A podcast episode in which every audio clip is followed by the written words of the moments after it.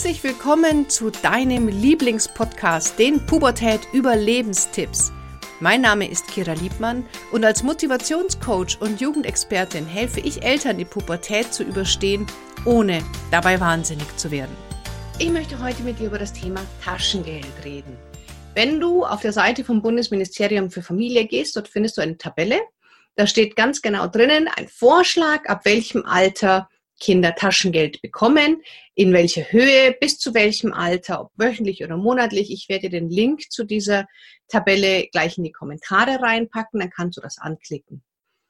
Wozu nimmt man denn jetzt eigentlich das Taschengeld her? Ich glaube, das ist eine sehr persönliche, individuelle Entscheidung. Ich sage dir gern, wie ich es mache.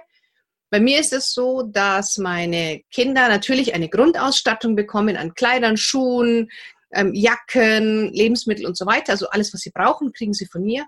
Wenn sich meine Tochter jetzt aber einbildet, das 25. T-Shirt oder das 10. Paar Schuhe zu brauchen, das kauft sie sich dann von ihrem Taschengeld. Oder wenn es bestimmte so Kinderzeitungen sind, wo ich sage, ja, damit kann ich jetzt nichts anfangen. Oder irgendwelche Apps, die sie unbedingt braucht. Das kauft sie sich dann von ihrem Taschengeld. Weil ich finde, dass Kinder schon lernen müssen, dass sie für gewisse Dinge auch Geld brauchen. Jetzt ist es so, dass wir haben ja früher Taschengeld entweder den Schein gekriegt bekommen oder wir hatten ein Sparschwein, da hat man das dann reingeschmissen. Wie ist es denn heutzutage? Heutzutage zahlt man mit EC-Karte, mit PayPal, man zahlt bei Amazon direkt mit Abbuchung, Netflix laufe, kaufe ich mit Abo ähm, und die Kinder haben immer weniger das haptische Geld in der Hand. Das heißt, Geld wird für unsere Kinder immer mehr so zu einer Illusion oder einfach nur eine Zahl, die irgendwo steht die können damit teilweise überhaupt nichts mehr anfangen, weil man nicht mehr im Geldbeutel die Scheine zählt und sagt, oh, jetzt habe ich hier nur noch 200 D-Mark oder 200 Euro bis zum Ende des Monats. Das gibt es ja nicht mehr, sondern es ist ja in der Regel irgendwo auf dem Konto und dann schaut man sich den Kontostand an. Das ist alles virtuell, das ist Illusion, das ist nichts Haptisches mehr. Und daher ist es umso wichtiger, dass wir schon zu Hause unseren Kind den Umgang mit Geld beibringen. Das lernen wir nicht in der Schule oder in der Uni. Oder das können wir auch nicht auslagern, dieses Wissen. Das liegt an uns, unseren Kindern, einen gewissen Umgang mit Geld beizubringen. Ist natürlich schwierig, wenn man selber nicht so gut kann und einem das Geld so aus den Fingern rinnt. Aber dann ist es unsere Aufgabe, uns da ein bisschen zu informieren. Aber gib deinem Kind angemessen Taschengeld. Und wenn es dann Mitte des Monats kein Geld mehr hat, weil es einfach noch nicht gelernt hat, damit umzugehen, ist es eher kontraproduktiv, wenn du deinem Kind dann sagst, okay, komm, hier hast du nochmal 20 Euro, nochmal 50 Euro, um den Monatsende zu überbrücken. Zum einen lernt sich sein Geld einzuteilen und zum anderen gibt man geschenktes Geld viel, viel einfacher aus.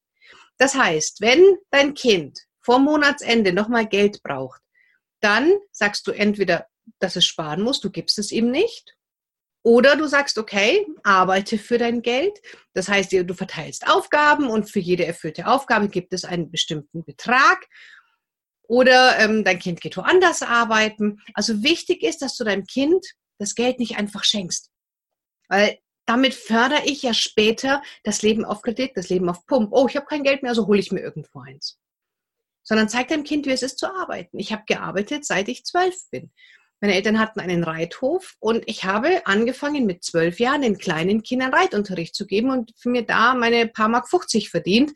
Ich habe alle Ferien, jede Ferien habe ich dort gearbeitet und habe mir einfach so mein Geld verdient. Und ich finde das ganz wichtig, dass Kinder ganz früh lernen, Geld wächst nicht im Geldautomaten, Geld kann man nicht machen wie der Bäcker die Semmeln, sondern für Geld muss man etwas tun, weil eben Geld immer mehr eine Illusion ist.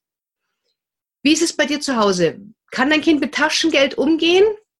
Kommt es immer wieder und braucht Taschengeld von dir? Und wenn ja, wie gehst du eigentlich damit um? Lass uns doch hier gerne mal ein bisschen in Austausch treten. Ich bin total gespannt, wie das bei dir ist. Wie handhabt ihr das zu Hause mit dem Taschengeld? Bis zum nächsten Mal, deine Kira.